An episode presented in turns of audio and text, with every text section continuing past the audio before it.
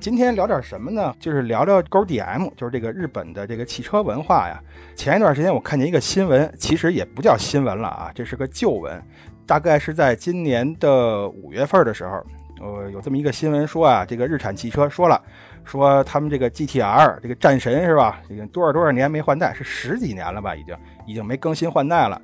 哎，那怎么办呢？我们准备啊让它强势回归，但是它已经。不太可能是油车了，它会以纯电车的形式强势回归。所以说，你看之前我们可以在网上看到的一些什么这个抖音啊，什么这些小视频平台开那些炸街的那些车呀，一踩油门后边还喷火的这个车呀，可能就会成为历史了。不知道这新闻，巴老师你关注没有？有两个说法，一个说法是以纯电的方式回归，还有一个说法我也看到是说用混动。就是混动跟纯电现在到底怎么着也没个准信儿。前两天咱们也聊了一期嘛，海南那边要完全的禁油车，在二零三零年。其实日本这边它倒是也有一个时间表，而且呢，这个时间也在逐渐的迫近啊。如果真到了那天的话，我觉着看吧，谁知道这个日产它会怎么怎么去布局啊，是吧？人家是不是在下一盘大棋？这咱们都不懂。尼桑可能是听说这个海南这事儿了，怕他那车将来在海南卖不动，所以他就要改纯电。行吧，就跟现在他这车在海南卖得动似的。现在卖的可好了，就是咱国家南方其实是特别认日本品牌的，北方是特别认德系品牌。哟，这个是为什么呀？就是南方人做生意啊，是吧？做生意人家精打细算，人家就觉得什么车实惠就行。北边呢，这边可能是当官的居多，是吧？他是比较讲牌面儿。然后你说北就是北方这些官车啊，基本上都是德系啊，你你得是个奥迪是吧？至少你也得是个大众吧，就得是这种车，所以它是以德系为主。哦，原来是这么回事儿。然后啊，你看，不光是日产啊，咱们讲这个勾 D M 有四大神车，是巨资的巴老师啊，我问问你，你知道这四大神车是什么吗？就是你这说法就不老准确的，就是一般我们这个比较喜欢车的人啊，都是说叫呃勾 D M 的四大天王啊，不很少去说叫四大神车。啊，你看我这不专业嘛，但是我给你念叨念叨啊，我以为啊这四大神车啊，包括什么？你看这个日产的 GTR，这就甭说了，是吧？这战神嘛，还有丰田的那个斯普拉，我不知道咱中文翻译成什么啊？还有这个马自达的 RX7，最后就是这个讴歌的 NSX。呃，有两种说法吧，一种说法呢就是你说这个 GTR 战神啊，再加上。N S X 是本田的 N S X，你刚才说的是讴歌的是吧？对对对，呃，对，严格的来说应该是本田的，讴歌不能算。一一会儿我再给你解释为什么啊。哎，然后第三个呢是 R X 七，是马自达的一款那个跑车。第四个呢是斯普拉，就是丰田的，国内很很多会把它叫做牛魔王啊。牛魔王我知道，那个谁，陆树铭老师嘛，是吧？《大话西游》里演演那个牛魔王那个。行吧，行吧，其实就是保罗沃克在《速度与激情》里边开的那辆橙色的车，当然他开的那是敞篷版。然后国内呢，这个说牛魔王说的就是普通版。这款车其实它最神的地方是它的发动机啊，就是二勾 Z GTE 啊，一般都俗称叫二狗子嘛。哦，好嘛，二狗子在我这儿有一个特殊的含义啊，叫叫几蹦是吗？我呀。刚才说这是第一个说法，嗯嗯，然后坊间呢还有一个不同的看法，是说这个 RX 七呀，可能在当年还排不上号，而取而代之的是谁呢？是三菱的一款车，叫三千 GT，哎，就是成龙特别喜欢的，也在他的一个电影，好像是叫《霹雳火》里边是讲赛车的嘛，然后用的就是这款三千 GT，在欧美那边叫 GTO。啊，这 R X 七还排不上号，人家个转子发动机这多强啊！那是强是强啊，但是你每十万公里 rebuild 一次，你受不了啊！啊，这么回事啊，就甭管怎么着了啊，反正就是这个四款车吧，也纷纷传来噩耗啊。你看刚才咱说的这个 G T R，说它将来要以这个纯电车或者是混动啊，这个回归了。然后你像这个丰田那个斯普拉。那好像是他推出了一款那个 GL 版的斯普拉吧，最近，但是只有说限量五百台，这东西它就明显不是为了这个推广用的呀，就是为了玩个票嘛，就是消费一下情怀。另外的，你像这个 RX7 这转子发动机，好像早就销声匿迹了吧，现在也没有什么信儿了，这估计再出来的可能性也不大。所以就是你看，现在在这个新能源马上就要来了，是吧？这个时代下，那这个勾 DM 会不会就此就消失了、死了，对吧？这个就是我们今天想聊的一个内容。我是觉得啊，就是刚才咱们说的这么几个车，就还用你说的那个版本来算吧，GTR、NSX，还有 RX7 以及斯普拉。啊，先说这个斯普拉，这个大家应该是最熟的了。为什么呢？因为国内反正我认识的人里边有不少接触过这个车啊。你甭管是买了的还是开了的，包括它的这个兄弟姐妹车型，都已经接触不少了。就是这个车，它现在新出的这个版本啊，就是最新版的是 A90 和 A91。啊，这原来老款的就是保罗沃克开的那个是叫 GZA80 嘛，现在是 GZA90 和 GZA91，然后这一代呢，它是和另一个汽车品牌强强联手啊，合作之后好像是用人家的整个的发动机啊、变速箱啊等等的，然后用自己的名儿这样传出这么一台车来，所以你说它还能不能叫勾 DM 呢？我觉得已经不太好说了。啊，行吧，那咱们慢慢来啊，一点一点来。呃，可能好多人喜欢这个日本文化啊，但是这个勾 DM，我觉得到目前为止可能还是小众。所以这个巴老师，咱先讲讲啊，你说这什么叫勾 DM？咱先给这个听友科普一下。呃，勾 DM 啊，勾 DM 其实特别简单啊，就是叫呃，它其实是三个英文单词的首字母。啊，这英文我就念不出来了啊，但是这个翻译成中文的意思是叫日本本土市场。就你看这三个单词啊，翻译成中文这六个字儿“日本本土市场”就很精确的描述了啊，甭管你是说这个车型。还是说它的品牌啊，或者说改装啊，一会儿咱可能也会聊到，是吧？这些都是仅限于在日本本土市场发行、销售并且使用的啊。这个是可能是比较标准的定义啊。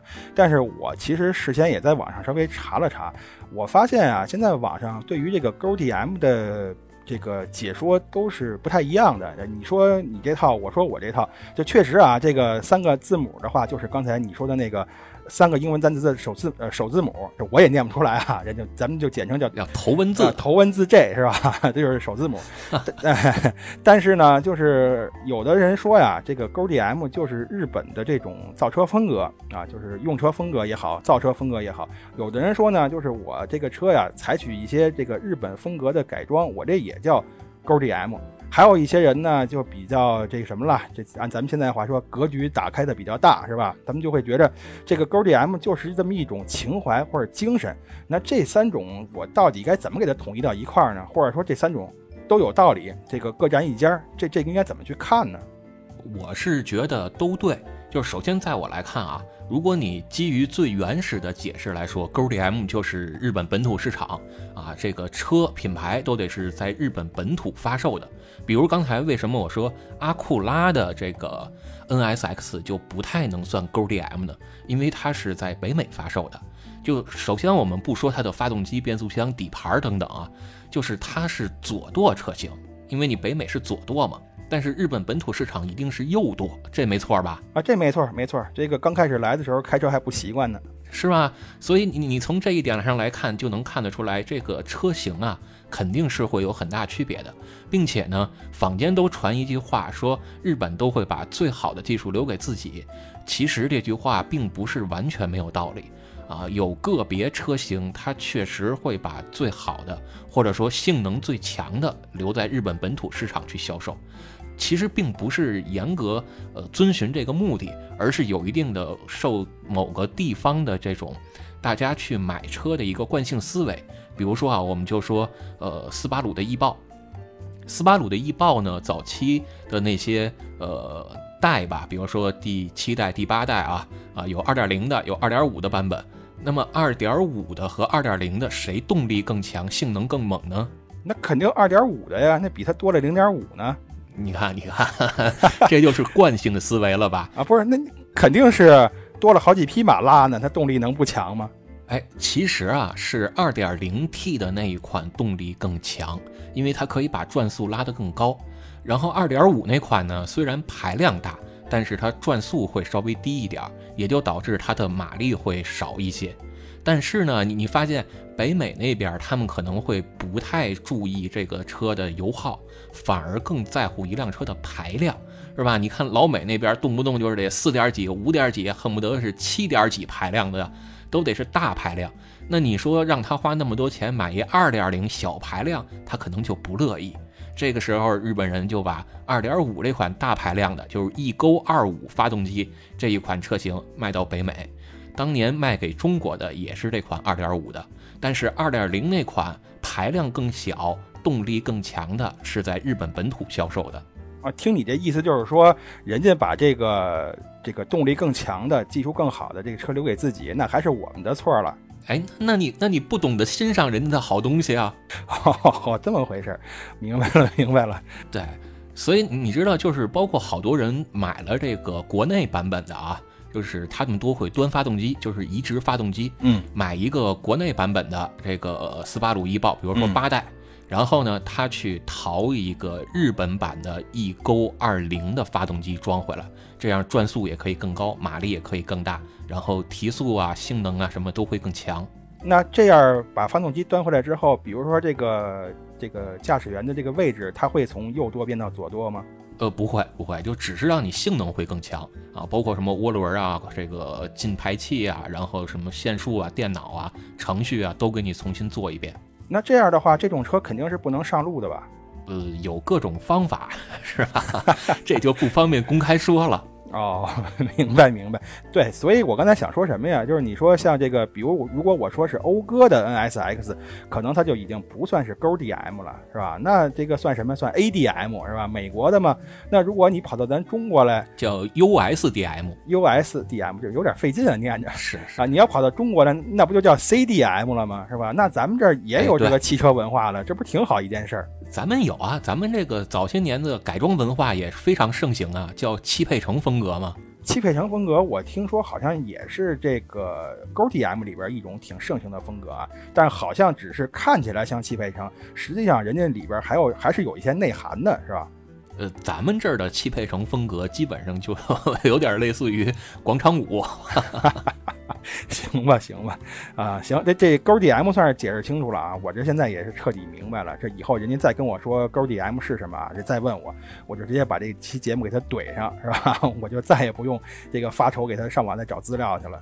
然后包括刚才你说的那个 GTR 是吧？有可能是混动，也有可能是纯电啊，它的下一代。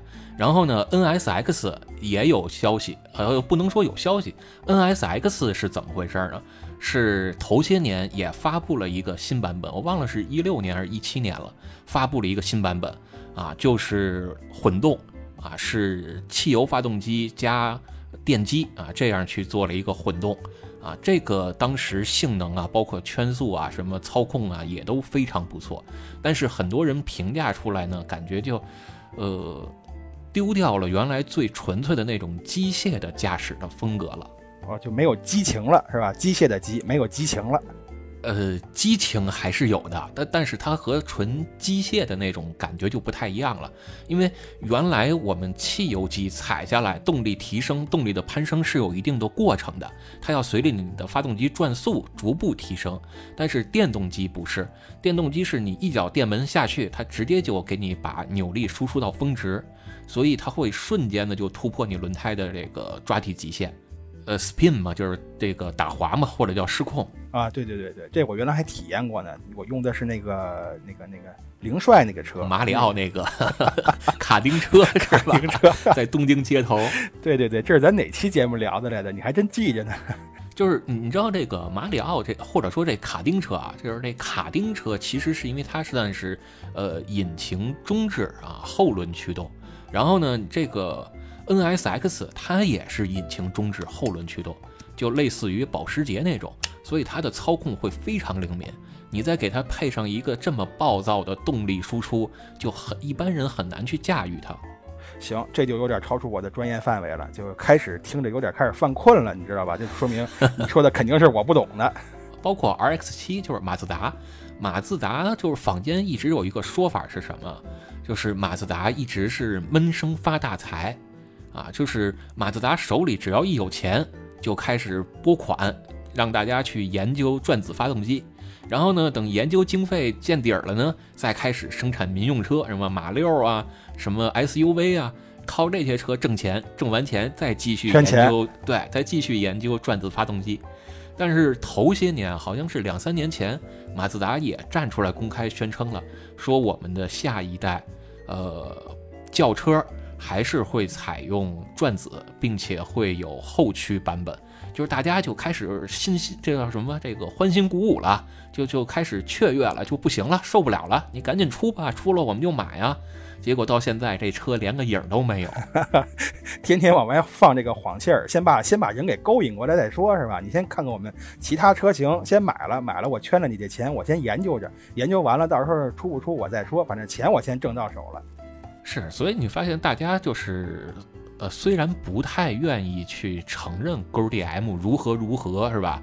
呃，包括有好多咱们这个听友可能也岁数稍微年轻点，九零后，像这个野猫一样都是零零后了，是他没赶上勾 DM 最辉煌的那个时间。哎，这这这你乐意听了是吧？是是是，这我乐意听，太乐意了。没赶上就没赶上，没关系。是他没赶上嘛，所以他就不知道，就是可能对勾 DM 的这个呃文化或者这个信仰啊没那么深。啊，那那他就觉得没有就没有了，无所谓。但是你像咱们这个年长几岁的，可能还活在当年的那个时代吧，嗯，还是希望说这些很经典的车型能够再以另一种方式重新回到我们视野中来。所谓的情怀，我觉得就是在你，呃，想得到的时候没有能力去得到。那现在这个手里如果有点钱，又有富裕的指标的情况下，这些车如果还能再回来的话。那咱们是不是可以努一把力，让自己圆一个当年的梦呢？呃，我回头问问板叔啊，看看他有没有这个梦想。这都是你们那个年代的人嘛，都差不多。这这这差远了，差远了。我跟板叔得差了将近两个世纪了。行吧，板叔在咱们这节目里这岁数是越来越大，都都给他说成老妖精了都。板叔是是二叠纪还是三叠纪了？然后后边是什么白垩纪什么，然后侏罗纪之类的。是是是，我在他们家看过他跟可赛的合影吗？对，然后旁边还有那阿尔塔夏呢。板叔当时戴一眼镜吗？不是那戴眼镜那不是戈德米斯吗？那个。对啊，你看板叔是不是比你早去的日本？他头他头去日本先起了一个日本名，四个字嘛，叫戈德米斯。哦，行行行，明白了明白了。这个这个这期节目这个含板量又是挺高的啊，这我非常开心，你知道这事儿。咱咱言归正传啊，还说这个勾 DM，也确实是啊，这像我这种作为零零后是吧，没赶上这个勾 DM 最辉煌的时代。最辉煌的时代大约应该是上个世纪的八十年代到到九十年代吧，大概是这么一个时代啊。你看那个时候有一个特别火的动画片嘛，叫这个头文字的，是吧？是是这么念吧？对，首字母的。对，首字母的是吧？里边著名的这个男主嘛，藤原拓海，就后来还出一电影版嘛，是咱们这个有名的歌手啊，周杰伦老师演的。这巴老师老说，如果你真想了解勾 DM 文化的话，那就看动画片去，千万别看这电影。是那电影毁三代。行行行，电影毁三代。但是你我就发现一个事儿啊，就是你看从这个。上世纪的八八十到九十年代开始啊，勾 DM 确实是很辉煌，但是现在看起来好像是越来越衰落了。你说这个它衰落跟这个新能源是不是有很大的关系？或者说你觉得它衰落还有没有一些别的原因？我是觉得它衰落最主要的原因是物质文物质的丰富，就是说说白了吧，就是生活条件好了，不满足于原来这种打鸡血跟你硬干的这种感觉了。就是勾 DM 其实是什么呢？说的最简单的啊，我们说勾 DM 的精神，我是觉得可以从这么几个点来说。一个就是勾 DM 的造车，它的造车理念，嗯啊，那主要的呢就是我要动力强，我要操控好，我要轻量化，然后其他的你像什么舒适配置啊，然后就是和驾驶无关的，嗯，都不重要，甚至有没有天窗都无所谓。哎，那不对吧？最起码这个车得能装东西吧，要不然人家藤原拓海怎么送豆腐啊？呃，是啊，是啊，就是这个还是可以的。但是我说的舒适化配置是什么？比如说音响，嗯，是吧？大屏幕、氛围灯，是吧？就就这些东西都可有可无。还有什么什么人工智能，是吧？这这又不是什么高智能方程式赛车，是吧？就就跟这个没什么关系。他们会把所有的钱都用在刀刃上。而这个刀刃是什么？就是这辆车的驾驶起来的感受。哦，不过你说到这个啊，就是你看当年这个 g o d M 它之所以能兴起来啊，是因为那个时候正好是日本这个叫什么泡沫经济时代嘛，那时候日本人有钱呀，闲钱多呀，那多的都没地儿花了，怎么办呢？哎，我那我就追求这个大马力车吧，是吧？我愿意在这个车上多做一些文章。这个时候 g o D M 就这个兴起来了，我可以花钱去突破极限嘛，是吧？寻求刺激。当然，泡沫经济一破，现在日本人又没钱了。现在的年轻人，咱前两天聊的那个摆烂的日本小青年是吧？已经是进入到一叫什么低物质、呃低物欲的时代了。他们可能对这方面没有什么追求。再说，你看现在网上评价这呃最近这几代日本人啊，叫什么？这个平成死宅是吧？这个令和伪娘，就根本跟这个 Go D M 就连。一点边儿都沾不上，完全是八竿子打不着。就这样的人，他是不可能去追求这种速度啊、力量啊什么的。所以我觉得这可能就是 G D M 衰落的这个原因吧，就是日本的经济的倒退。但是我们现在有钱了，有钱了之后，当然也得有指标啊，我们就可以实现这个童年的一个梦想了。那怎么有钱了反而不愿意去实现这梦想了？我觉得可能是更沉迷于舒适性的享受了。比如说我这个座椅是不是够软？要不要真皮的？我车里是不是得能唱卡拉 OK？副驾驶坐着是不是得有星空顶？而这些反而是和驾驶本身没什么关系的。就好比你说咱们去做运动是吧？去打篮球或者踢足球，大家讲的不再是我的这个投篮技术或者我的运球，嗯啊，包括我这个橡胶球我应该怎么踢，内脚背外脚背怎么搂一个弧线出来，嗯，不讲究这些了，而去比什么呢？我这球鞋是阿迪的还是耐克的？哎，是吧？我我这是不是签名版？我这队服是谁谁谁给我签名的？限量版，全球就两件儿。哦，他们在讲究这些。至于真正的驾驶技术这些硬核的东西，反倒没人去追究了。巴老师，你还是落后了，你知道吧？现在谁还踢足球啊？都玩飞盘去了。我我反而觉得啊，我不知道你啊，反正我小时候就是上小学，应该就是八十年代九十年代那会儿，流行过一阵玩飞盘啊。是，当时玩飞盘好像好像都是把飞盘扔出去让狗接的。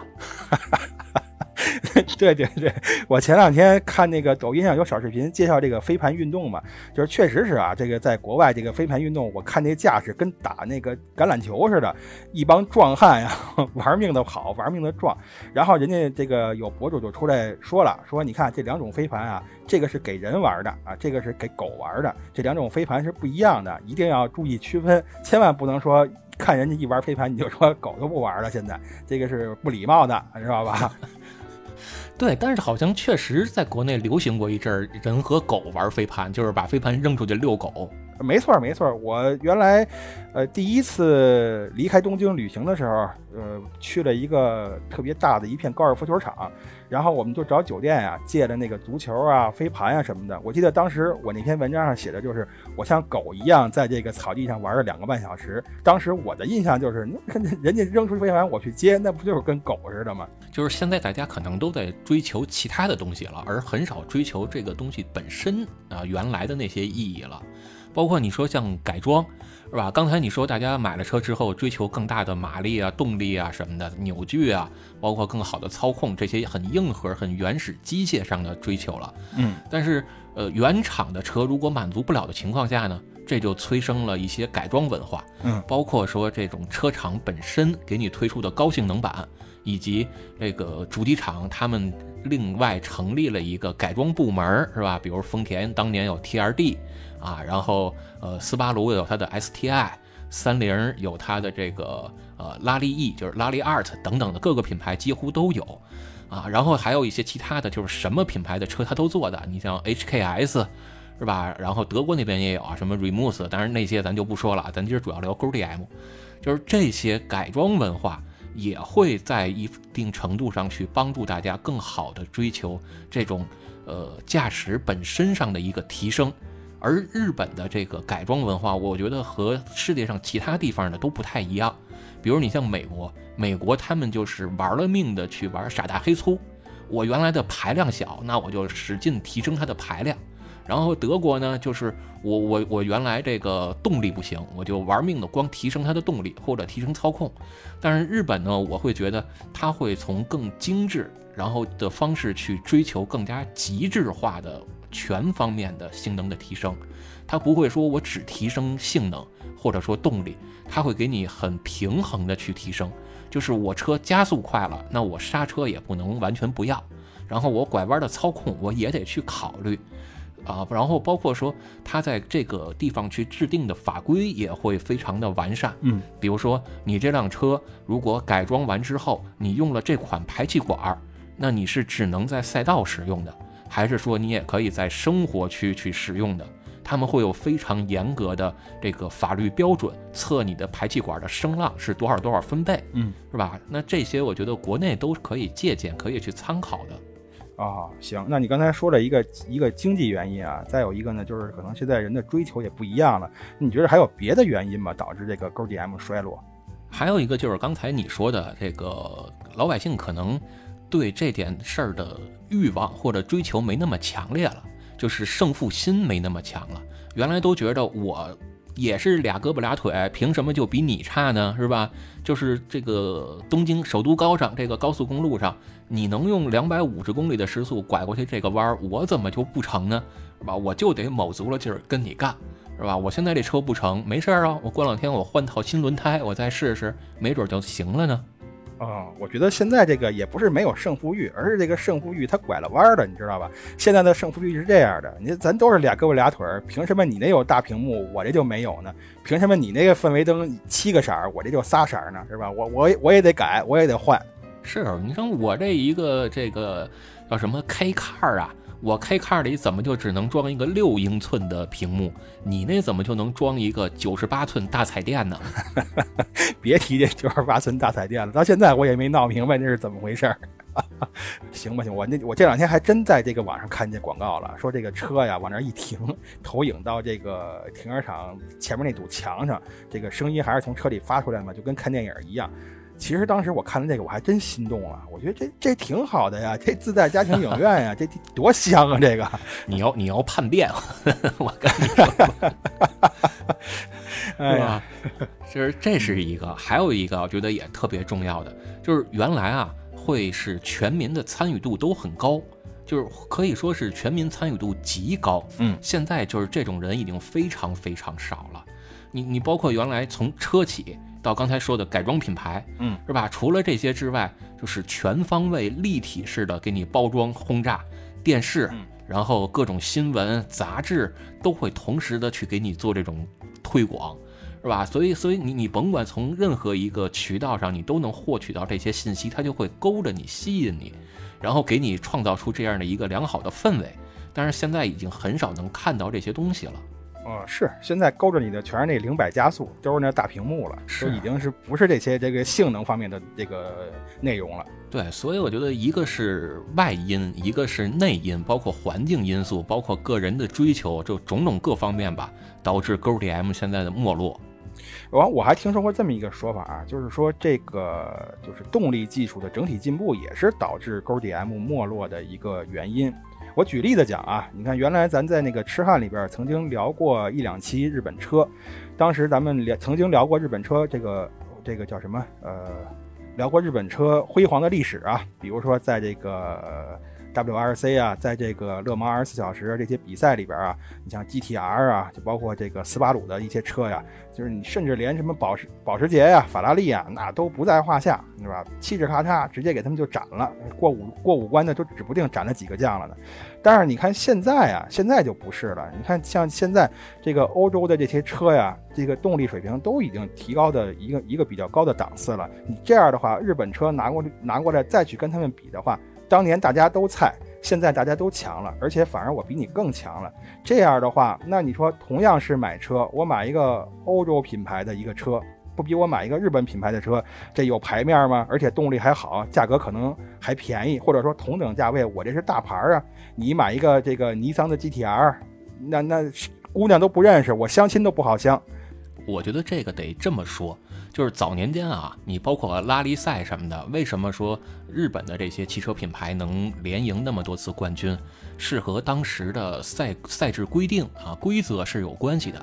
比如说疯狂的 B 组是吧？我我根本不限制你有什么，呃，这个动力上的这个最高要求，甚至说连 BOP 什么的可能都没有。你这车你想弄个两千匹马力，随你。那包括日本，他们已经疯狂到什么地步了呢？就完全不考虑人命了，就驾驶员和副驾驶的安全我们都不考虑了。我为了偷轻，我连里边的防滚支架我都去给它做一部分偷轻的设计，导致这车一翻之后，里面的人就就可能完全就没有生命迹象了。他们已经极致到这个地步了。但是随着呃这个世界拉力锦标赛，尤其是 B 组的太过于疯狂，丧命的人数太多了。所以国际汽联就是 FIA 改了一些规则，然后把这个动力给做了一些限制啊，然后疯狂的 B 组也取消了，不再让有这么疯狂的赛事组别了。那在这样的情况下，相当于把日本那边的优势给绞杀了，给抹杀掉了。那德国这边或者说其他的那个车系品牌，他们就可以很轻松的去扬长避短，是吧？反反正优秀的我追不上你，那现在你优秀的你发挥不出来，那不就又又回到同一个起跑线上了吗？所以我我跟你就没有多大差距了。哦，这么回事儿。所以说，你看呀，现在这个 GDM 衰落啊，它倒是正常现象。这应该就是历史的车轮压着这个 GDM 了，它是想翻身，现在也难了。不过我就觉得啊，就是以以上说的这些啊，什么内因也好，外因也好啊，技术环境也好啊，各方面的，都只是其中一部分。就是在我看来呀，似乎压死骆驼的最后一棵稻草就是这个新能源。哎，说到这儿，我说句题外话啊，我这那天我给你发一视频呢，我觉得人家说的挺有道理的。你说这新能源这个电，它它是它哪儿是新能源呀？你这个这个电车，它也不是什么这个什么新势力啊。那一百多年前最开始那汽车不都是电车吗？你现在把一百多年前的技术拿出来，然后告诉这是新能源，告诉这是未来，我觉得这怎么想怎么就不太合适这个事儿。那没准哪天啊，这个用马匹去驱动的汽车才是真的新能源。对对对，这个马后边你还得弄弄一屎袋儿，你为了环保嘛，是不是？但是你看现在呢，就是大环境是这样嘛，是吧？这个电车跟这个燃油车相比的话，那太香了。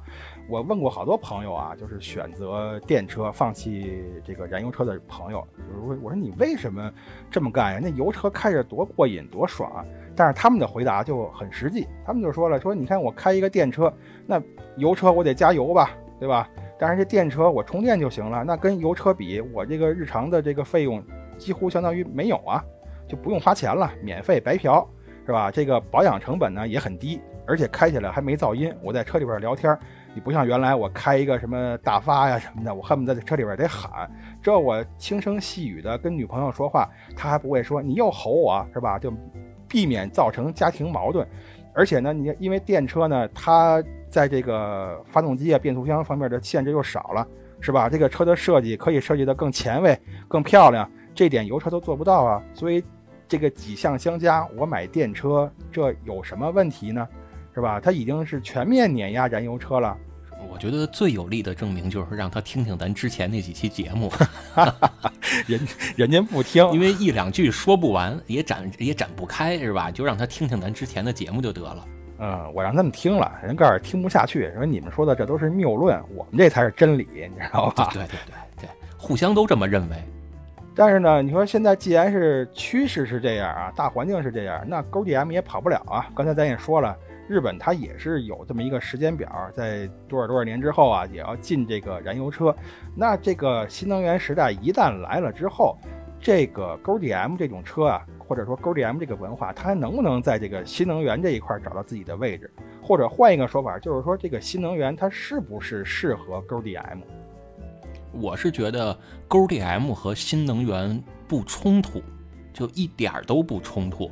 因为你看啊，咱们说 GDM 的定义是什么？就是日本本土市场，是吧？然后如果你要说它的精神呢，是吧？那 GDM 的车你完全还可以用现在的新能源作为一个驱动形式，然后把其他的那些什么和驾驶无关的东西啊，那就还去掉。我把所有的造车的成本。都用在研发这辆车的驾驶感受上，嗯，甭管是动力啊，还是刹车呀，还是操控啊，啊，包括各种的这个驾驶的乘坐舒适感啊，都放到这上面。至于其他的什么氛围灯啊、音响啊、大屏幕呀，呃，都可有可无了。你看，原来本田有一个特别好的例子，就是它的呃叫亚洲法拉利那款。呃，N A 一是吧？这个老款的 N S X 就是刚才一开头咱们说的呃四大天王之一。嗯，这款车它里边没有什么高科技配置。嗯，那它的成本放在哪儿了呢？它可以当在当年啊远渡重洋去把塞纳请过来作为这辆车的调教者，是吧？那个 F 一的世界冠军啊，我给你请过来，让你去参与我们这辆车的调教。嗯，那你说这个他得花多少钱？可是你说现在还有哪一个车企能下这么大的成本去做一件这样的事儿呢？这是其一。另一个就是他真这么做了，又有多少人能为这笔钱去买单？因为和大屏幕和音响这些比起来，你一辆车的驾驶感受和乘坐感受是可能很玄学的。嗯，很多人可能会感受不出来，它不像大屏幕那么直观。我拿尺子一量，我就知道这是几寸几寸，是吧？这个音响，我就我我可能我也是木耳，我听不出来它的什么声场啊，它它的什么高频低频啊，我就能拿眼睛数，我知道它有几个喇叭。嗯，我看它上边是什么，呃，这个森海塞尔啊，是什么 GoBL 啊，这个大品牌，这我就够了。我我让同事啊朋友坐我车的时候，我就能跟他去显摆，能去嘚瑟了，让我脸子上有面子。嗯。就行了，没错没错。至于驾驶感受，对啊，至于驾驶感受，可能我们谁也分辨不出好坏了。是，就算能分辨出好坏，你说我一天就在路上堵着，我真的有那么大需求吗？嗯，那倒是。这比如说买一个车是吧？我跟同事说，我这车塞纳调教过的，同事告诉说，你这就是上帝调教过的，它也没用啊！你天天堵成这奶奶样，你你能发挥出它的性能来吗？就算是给你扔到那个赛，扔到那个赛道上去，你敢把它开到能发挥性能的那个状态吗？你也不敢呀。所以这是塞纳调教的还是上帝调教的？这对我来说。没有直接的影响啊，我看到的就是这个大屏幕，我听到的就是那个音响，我喜欢的就是上面带着那个漂亮的 logo，别的对我来说那一切都不重要。对我就得是星辉标，就得是蓝天白云，要不然就得四个圈儿，就就这就美了。哎，但是我倒是觉得啊，这个 g o d M 啊，它。是消亡是不太可能的，但是现在我想说的一点是什么呢？就是这个关于油和这个电的问题。我觉得至少你比如说在民用这个市场方面啊，G D M 可能将来真的就转向电车了。然后也如同你所说，这个文化是不会消失的，只是它从油变成了电而已。但是你说在这个赛车方面，我觉得这个电动车再好，它是不是也不太适合赛车这个运动啊？呃，头两年有这么一个事儿啊，就是大家都知道，国际汽联上就是 F 一是世界最知名、最大的赛车比赛了，是吧？F 一嘛，一级方程式。然后呢，还有一个就是后起之秀，想要能做到和它齐名的、并驾齐驱的，叫 F E。这个 E 指的就是电动。啊，就是这个 F 一，它全全都从这个汽油发动机变成这个电电动机了。呃，是另外一波人搞了一个比赛，叫 F E，就是电动方程式全球大奖赛。哦嗨，我以为是直接那帮 F 一车手直接换了电车了呢，不是这么回事。那人家看不上，人家不玩这个，人家是背叛不了，不跟我似的，看见个大屏幕，我我就要跑。是，然后呢，他们这个比赛特别逗啊，比如说，呃，类似于 F 一，F 一可能这一场比赛你要跑个三百多公里，要跑个五六十圈嗯，啊，这绕这么多圈才成。他们这 F E 呢？也是要跑好几十圈儿，嗯，可是有好多车呀，是将近一半的车吧，跑到还剩几圈的时候就没电了，只能退赛了。对对对，这这个我觉得就是为什么说为什么我觉得它不适合赛车，就是因为这个电池，一个是这个电量的问题，再一个这个电池你长时间的。这个高功率的去工作啊，它也容易发热呀。这个过热问题也是一个。你比如说啊，这个 F E 可能还好，咱换一个极端一点的例子。你比如说，你要是用电车去跑这二十四小时勒芒二十四小时耐力赛，你你别说二十四小时的，你跑三圈试试，是吧？你这电池是不是就已经热的不行了？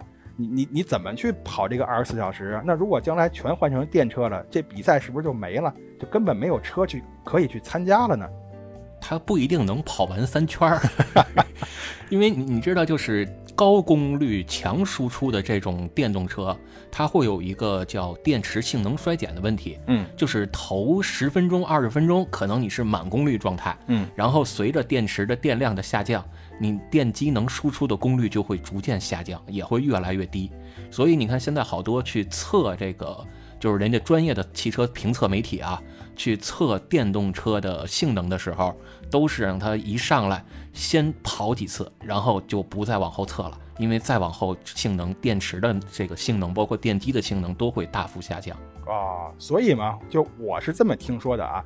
这个 F 一这个比赛现在确实是挺有名的，但是呢，它跟 F 一最大的区别在哪儿？F 一人家追求的是极限呀，是吧？追求的是极限的速度，是吧？这是这是这样的，但 F E 它不是啊。这个这个车的动力什么的呀，这个不是重点啊。我听说啊，这个智能化才是 F E 比赛的这个重点，比的就是你这个电池呢。这个怎么去均匀的分配这个电量啊？能保证我能够完赛呀，是吧？就包括这个车里边的一些这个软件呀，这个电脑啊，就是人工智能啊，还有这个软件的这个算法呀，这各方面。然后我听说怎么着，还好像还有这个投票的这么一个玩法，就是场外观众你可以观看比赛的时候投票，人气最高的选手呢，你可以这个获得额外的电量，你接着跑。那就现在都搞成综艺节目了，你知道吧？这就有点选秀的性质了。其实它本身就是个秀嘛。所以我觉得你这样的话，那这还叫赛车吗？是吧？就是因为我最开始对这个赛车运动是很不理解的。就是小时候我跟我们家老爷子看法是一样的，就认为这个赛车呀，它只要是这个车好就行。这个你放条狗上去，你开一法拉利，呃，我开一夏利，这个我也跑不过你。哎，这我好像是在内涵你是吧？放条狗上去都行，然后你开法拉利，我开夏利了。但实际上后来我了解了，他不是这样的，就是他对车手其实要求是很严的，而且那个车手不光是要自律啊，就平平时的这个体能训练呀，各方面你必须得跟得上，还有这个吃饭时候的营养啊，它是一个综合性的这么一个比赛，绝对不是说车好。呃，就行的。那你现在都换成电车了，是吧？那开始比的，那真就是谁的车好，是吧？谁的软件调教的好，谁就行。我觉得这个就已经背离了赛车的初衷了呀。就是赛车其实是团队协作，啊，它一方面是车，一方面是团队技师，还有一个就是车手。当然，更重要的就是这车队经理，他可能会要去决策一下我们这个车队这一场比赛以及全年比赛的一个策略是什么。有可能这场比赛我们要诚心不拿第一啊，去拿第二也是有可能的。反正我就是觉得吧，这个玩赛车的人，多数可能是享受的是我开车的时候的那个驾驶乐趣。咱们老说驾驶乐趣啊，之前咱们也专门聊过驾驶乐趣这么一期节目。就是什么是驾驶乐趣呢？可能有的人就是爱听这个马达的这个这个叫什么轰鸣声，是吧？那叫什么玩意儿？有一个专业术语，声浪。声浪，对对对，声浪，对，有人就爱闻这个汽油味儿，哎，我就爱闻这个汽油味儿。每次去这个加油站加完了之后，我我得在这个车上伸好几口，你知道吧？生怕这味儿进了别人鼻子。是你加油之前，你先对着那加油油枪啊，你你先来二两。哎，不不，我我来过，我来过，我那一口差点没给我吸背过去。打那以后，我得有一个多月，我我闻不了这汽油味儿。是，下回你给那摩托车加油的时候，你可以用换给鱼缸换水的方式来一口。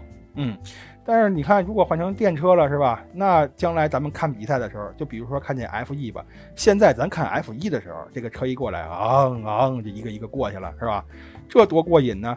这 F 一的比赛，全场静悄悄的，呃，一点声没有。呃，有声有声啊？有什么事儿？那个轮胎摩擦地面那个噪音吗？呃，它电机也是有声的，嗯，就就就跟蚊子声似的，苍蝇那声。是啊，你说这听时间长了，他不困吗？这对车手安全也不利呀。而且听时间长了，脑仁儿疼。就是我觉得啊，和汽车发动机的噪音相比，这电机反而是一种更强大、更难忍的噪音。这个确实是我也是这么觉得。因为原来我在北京的时候，老坐那个那个那个那个叫什么无轨电车嘛，老坐那个无轨电车。呃，崇文门那有一幺幺幺，我一坐就坐到平安里。他那个车只要是一加啊一给电的时候。听那个声儿，反正我就心烦意乱的。是吧？所以这个每个人可能还是想法不一样。有的人就觉得这个发动机这声太难听，你像咱们可能就觉得这个电机的声是接受不了。就跟小时候玩这个四驱车是吧？超霸马达，一拧上这开关之后，那声，哎呀，别提多闹心了。所以有的人就把这个电车跟油车呀就好有一比，就说呢，你看，比如说一篇文章，同样是我要把这一篇文章给它复制下来。我们现在开电车的呢，哎，就像是用电脑噼里啪啦一打，是吧？比如三千字、五千字一文章，可能打个这个十分钟、二十分钟我就打完了，这又快又好啊，对吧？有错我还能马上就改，整个看起来也漂亮。但油车就像什么呢？哎，就像你拿一毛笔去临摹一样，这一笔一画的，你还不见得写得好看，是吧？最后写完了之后，这东西还不见得能用。哎，但是呢，就是也有人说了，你看我们这个喜欢油车的呀，对吧？坚持这个。最原始的那个勾 DM 精神的呀，就愿意拿毛笔描，哎，我们就愿意遭这个罪。我觉得咱俩都是愿意遭这罪的人。我我反而不觉得这是遭罪，就是这是一种文化传承。就是你你比如说你要临一个碑或者临一幅谁的这个字儿，那你这时候你不就是应该用毛笔吗？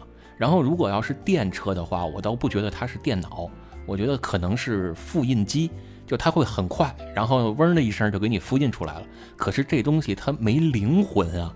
对对对，所以呢，就是说到这儿，我就有这么一个结论啊，就是我觉得，呃，最后啊，这个 GDM 消亡啊，死去，这是不太可能的。但是它会发展成什么样啊？